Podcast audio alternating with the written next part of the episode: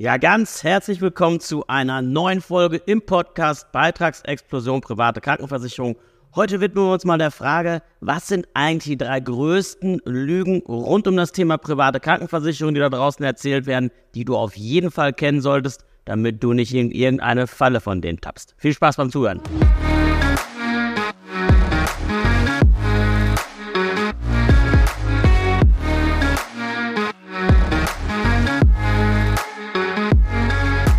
Bereits in 2017 habe ich im Fokus groß darüber berichtet, wie junge Menschen oftmals vermeintlich in günstige private Krankenversicherungstarife gelockt werden und es im Alter extrem teuer wird. Ich habe im Artikel auch erklärt, wie man sich dagegen wehrt. Daraufhin haben sich allein in drei Tagen 1500 Leser gemeldet, die gesagt haben, Dieter, kannst du helfen? Und dieses Video geht jetzt auch nach draußen, um einfach mal ganz klar einen Regel davor zu schieben, dass du einfach mal weißt, was sind denn die drei größten Abzocker-Tricks, die private Krankenversicherer missbrauchen, um dich auf eine falsche Fährte zu locken und das kann extrem teuer werden im Laufe der Zeit. Das Erste, was du wissen musst, ist, dass viele private Krankenversicherungen so arbeiten wie hier mein Telefontarif. Vielleicht kennst du das, wenn du nicht alle zwei Jahre kündigst, bekommst du schlechtere Konditionen als jemand, der neu abschließt und fragst dich echt zurecht, ich zahle seit 20 Jahren pünktlich jeden Monat meinen Beitrag. Wieso kriegt jetzt in Gottes Namen ein Neukunde bessere Konditionen als ich? Genau das gleiche passiert in der privaten Krankenversicherung. Es ist allen Ernstes einer deutschen privaten Krankenversicherung erlaubt, einen Tarif auf den Markt zu bringen, dort Leistung reinzupacken, einen sehr geringen Beitrag dafür aufzurufen, bei Check24, bei Stiftung Warentest, bei Finanztest, in den ganzen Vergleichsprogrammen der Maklern ganz oben auf den Treppchen zu erscheinen. Das ist ein bisschen wie wenn du was googelst, du willst auch ganz oben sein nach Möglichkeit und gefunden werden. Und so ähnlich machen die es dort auch, obwohl die wissen, sie kochen nur mit Wasser. Irgendwann werden die Leute da genauso oft krank, Sie haben dieselben Kosten oder gleichen Kosten wie andere Versicherer an der Backe, aber sie gehen hin und gehen mit zu günstigen Prämien in den Markt, kalkulieren die Tarife unter und sorgen dafür, dass sie möglichst viel Neugeschäft machen. Und du fängst dann an, gewissenhaft dich mit dem Thema zu beschäftigen und sagst, cool, ich möchte es irgendwie vernünftig durchleuchten. Ich will eine Krankenversicherung haben, nicht nur für jetzt, die auch im Alter noch funktioniert, damit dir das Ding im Alter nicht um die Ohren fliegt. Und machst dich jetzt auf die Recherche, holst dir Vergleiche ein, rechnest im Internet vielleicht ein bisschen selber und siehst mit einem, oh, der Tarif sieht aber jetzt erstmal preis-leistungsmäßig viel besser aus als der Tarif B, C oder D. Aber tatsächlich kann sich das innerhalb von nur wenigen Jahren drehen. Ich habe hier Beitragserhöhungen gesehen von einem aufs nächste Jahr plus 50 Prozent.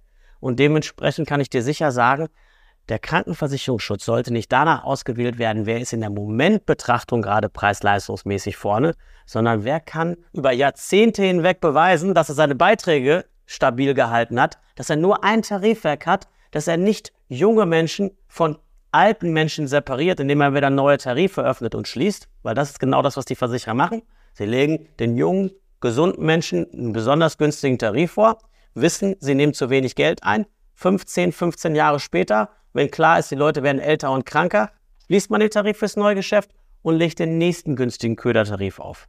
Nur wenn bei den Alten dann keine jungen Gesunden mehr nachkommen, was passiert dann wohl mit deren Beiträgen? Und dass die dann mal einfach von den alten in den neuen Tarif einfach so reinwechseln können. Das ist im Grunde genommen so ein bisschen das Irrdenken vieler Vermittler auch da draußen, dass sie sagen, das ist doch kein Problem, dann schlagen wir den Versicherer mit seinen eigenen Waffen.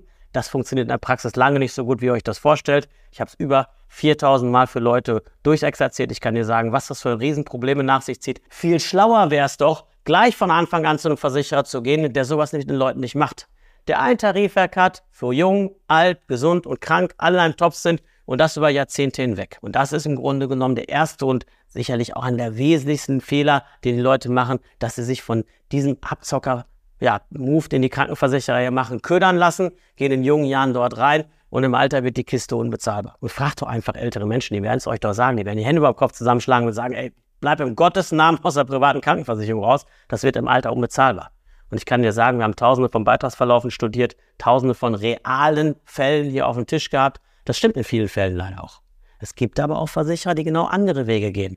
Die arbeiten aber in der Regel nicht mit Strukturvertrieben zusammen, die haben nicht die horrenden Provisionen, die haben dafür sachweislich aber sehr stabile Beiträge und vor allen Dingen auch gute Bilanzen, gute Zahlen und können seit Jahrzehnten lückenlos nachweisen, dass sie deine Beiträge im Griff gehalten haben. So, das ist der erste Fehler, den ich da draußen immer wieder sehe, die erste Abzocke, die mit den Leuten betrieben wird. Die zweite, und das ist was, das wirst du vielleicht auch schon ein Stückchen wahrgenommen haben, wenn du dich mit privater Krankenversicherung beschäftigst, ist die Tatsache, dass die ganze Werbemaschinerie, die ganze Werbung über Facebook, TikTok, Insta und Co. siehst, immer in die Richtung geht, wechseln die private Krankenversicherung, zieh dir bessere Leistung und sparen auch richtig Kohle dabei. Diesen Mythos möchte ich gerne an dieser Stelle aufräumen. Warum? Die Leute sparen in der Regel lange nicht das Geld, was sie sich vorstellen. Beispiel, du hast einen Angestellten, der zahlt in der gesetzlichen 1000 Euro, der zahlt in der privaten 600 und denkt sich jetzt, ich habe 400 Euro mehr zum Ausgeben im Monat zur Verfügung. Aber stimmt das? 200 Euro die Hälfte nagelt sich schon mal der Arbeitgeber rein. Das heißt also, die bekommst du gar nicht gut geschrieben, sondern die spart der Arbeitgeber. Und die anderen 200 Euro kommen auch nicht bei dir an, weil seit 2010 kann man seine Krankenversicherung uneingeschränkt steuerlich absetzen und das gilt auch für große Teile deines Krankenversicherungsbeitrages. Du hast vielleicht einen Nettovorteil von 120 Euro und nicht von 400, wie er da draußen in der Werbung vorgegaukelt wird von den üblichen Verdächtigen, die sehr viel Werbung schalten. Dann ist es eben so, selbst wenn du Freiberufler oder meinetwegen Selbstständiger bist oder Beamter bist und denkst, das ist dann der Grund dafür, in der Nachsteuerbetrachtung ist die Krankenversicherungsersparnis lange nicht so groß, wie sie nach außen scheint. Und was du verstanden haben musst, ist doch einfach Folgendes. Natürlich sind viele private Krankenversicherungen in jungen Jahren günstiger als die gesetzliche.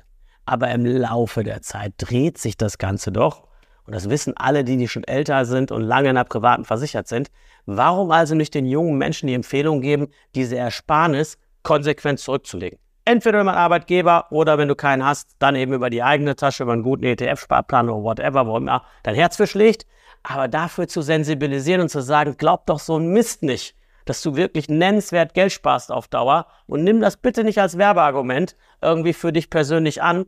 Wenn, dann geht es darum, deine Gesundheit besser zu konservieren, dafür zu sorgen, dass du im Zweifelsfall zu jedem guten Mediziner draußen kannst, nicht ein halbes Jahr auf einen Termin warten musst, und medizinisch alles möglich gemacht wird, um dich wieder fit zu bekommen. Das muss die Motivation sein und dann mit der Langfristausrichtung dafür zu sorgen, dass du jetzt schon alles tust, damit die Beiträge im Alter entspannt bezahlbar bleiben oder im besten Fall gar nicht stattfinden, indem du die Ersparnis, die du dann möglichst intelligent vor allen Dingen realisierst, eben konsequent für dich zurückgelegt wird. Aber die ganze Werbemaschinerie da draußen geht in Richtung Abzocke, komm hier rein, spar Kohle, was die Leute gar nicht tun in der Realität. Und am Ende des Tages haben sie nicht die Rückstellung, haben nicht die Rücklagen, haben nicht das Geld im Alter, weil sie die Ersparnis nicht zurückgelegt haben und sitzen dann irgendwann vor mir und heulen rum und sagen, oh Dieter, meine Krankenversicherung kostet jetzt 900 Euro im Monat, ich bin, keine Ahnung, 70 Jahre alt.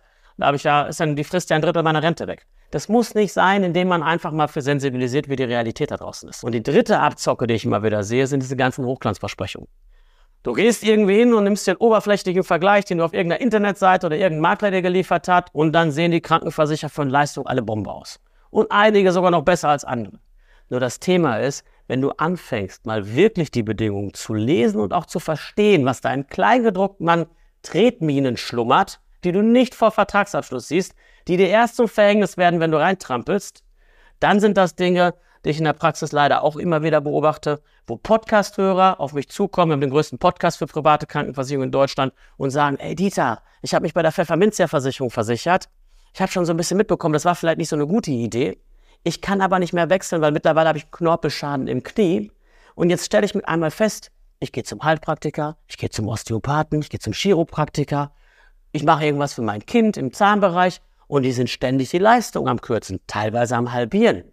Wie geht denn das? Und das kommt genau deswegen, weil im Kleingedruckten Sachen schlummern, die siehst du auf den ersten Blick einfach nicht. Und wenn du dich privat krankenversichern möchtest, dann soll es doch so sein, dass der Versicherer nicht, wenn es hart auf hart kommt, wenn du wirklich mal deine Krankenversicherung brauchst, über irgendwelche Klauseln im Kleingedruckten, Paragraph 27 auf Seite 80 der Bedingungen drinstehen hat, uh, hier müssen wir gar nicht oder nur eingeschränkt zahlen und darüber deine Kopf aus der Schlinge zieht. Dafür versichert man sich doch nicht privat. Kann dir aber sagen, in acht von zehn Krankenversicherungstarifen, die ich auf den Tisch kriege, stecken ein oder mehrere Stolpersteine, die richtig problematisch werden können für die Leute da draußen. Und das ist die dritte Abzocke, dass diese ganzen Hochglanzprospekte und diese ganzen oberflächlichen Vergleiche, die ich da draußen sehe, fast immer darauf ausgerichtet sind, das Ding möglichst gut zu verkaufen, aber nicht wirklich die Realität da draußen bemühen. Ja, das war wieder eine weitere Folge in unserem schönen Podcast. Super cool, dass du dabei gewesen bist. Und ganz klar, wenn es dir gefallen hat, hinterlass auf jeden Fall ein Like. Das hilft dem Podcast einfach bekannter zu werden und mehr Leute davor zu schützen, was die Versicherung so den ganzen Tag mit uns treibt. In diesem Sinne, gute Woche. Ciao, ciao.